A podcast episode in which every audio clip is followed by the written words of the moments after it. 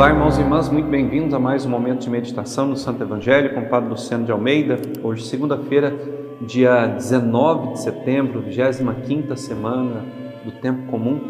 E hoje eu quero levar uma prece muito especial a Deus, né, pela alma da grande Rainha Elizabeth II, que hoje terá o seu funeral de Estado, né, terá suas últimas homenagens, depois vai repousar ao lado do seu marido, o príncipe Philip essa mulher que, para mim, pessoalmente falando, sempre foi um grande exemplo de honestidade, decência, de cumprimento dos deveres, de uma vida entregue à missão recebida.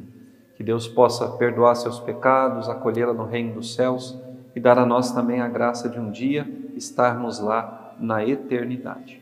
E eu quero te convidar a tomar em mãos a palavra de Deus que está no Evangelho de Lucas, capítulo 8, versículos de 16 a 18. Naquele tempo, disse Jesus à multidão: Ninguém acende uma lâmpada para cobri-la com uma vasilha ou colocá-la debaixo da cama. Ao contrário, coloca-a no candeeiro, a fim de que todos os que entrarem vejam a luz. Com efeito, tudo que está escondido deverá tornar-se manifesto, e tudo que está em segredo deverá tornar-se conhecido e claramente manifesto.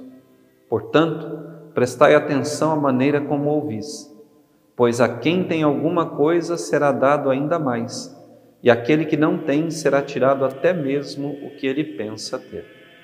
Palavra da salvação, glória a vós, Senhor. Um dia, irmãos e irmãs, o Senhor passou pela nossa vida e nos chamou.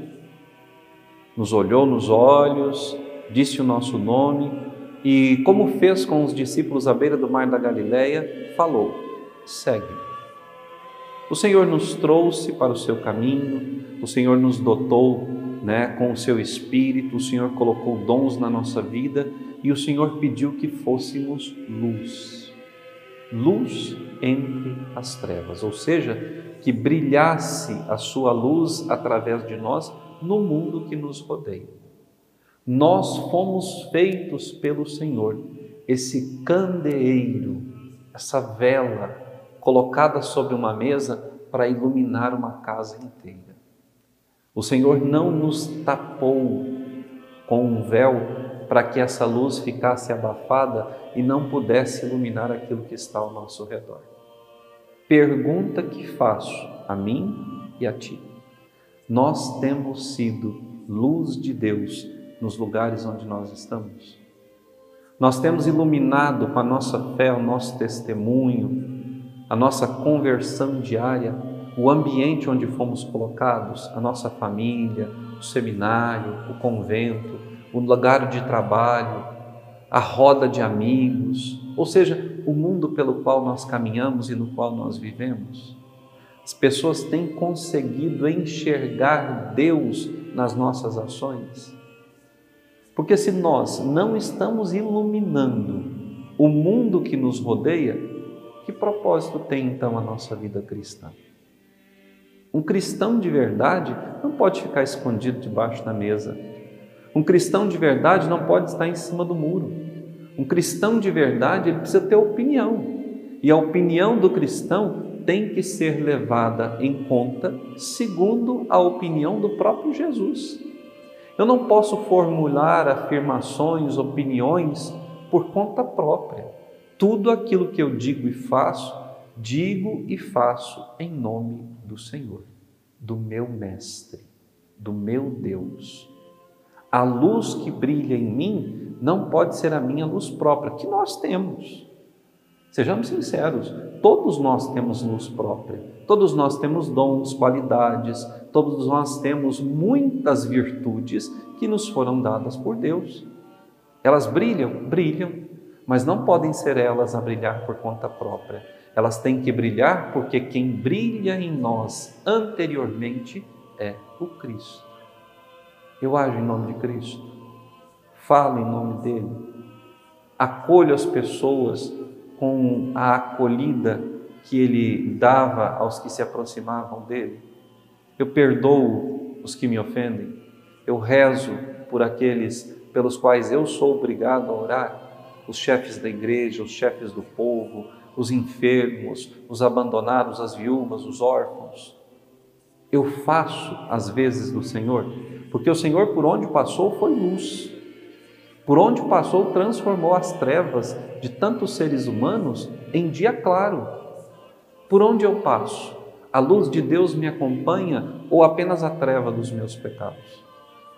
Eu chego, comigo vem junto a paz de Deus, ou quando chego já chega ao meu lado a confusão, a discórdia, a briga, todo tipo de sentimento contrário à paz que Deus traz?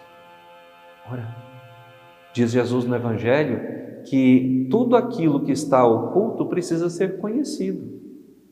E o que está oculto e precisa ser conhecido? O Evangelho que em muitos corações ainda não chegou, que a muitos ouvidos não foi proclamado. Quantas pessoas ainda não conhecem o Cristo?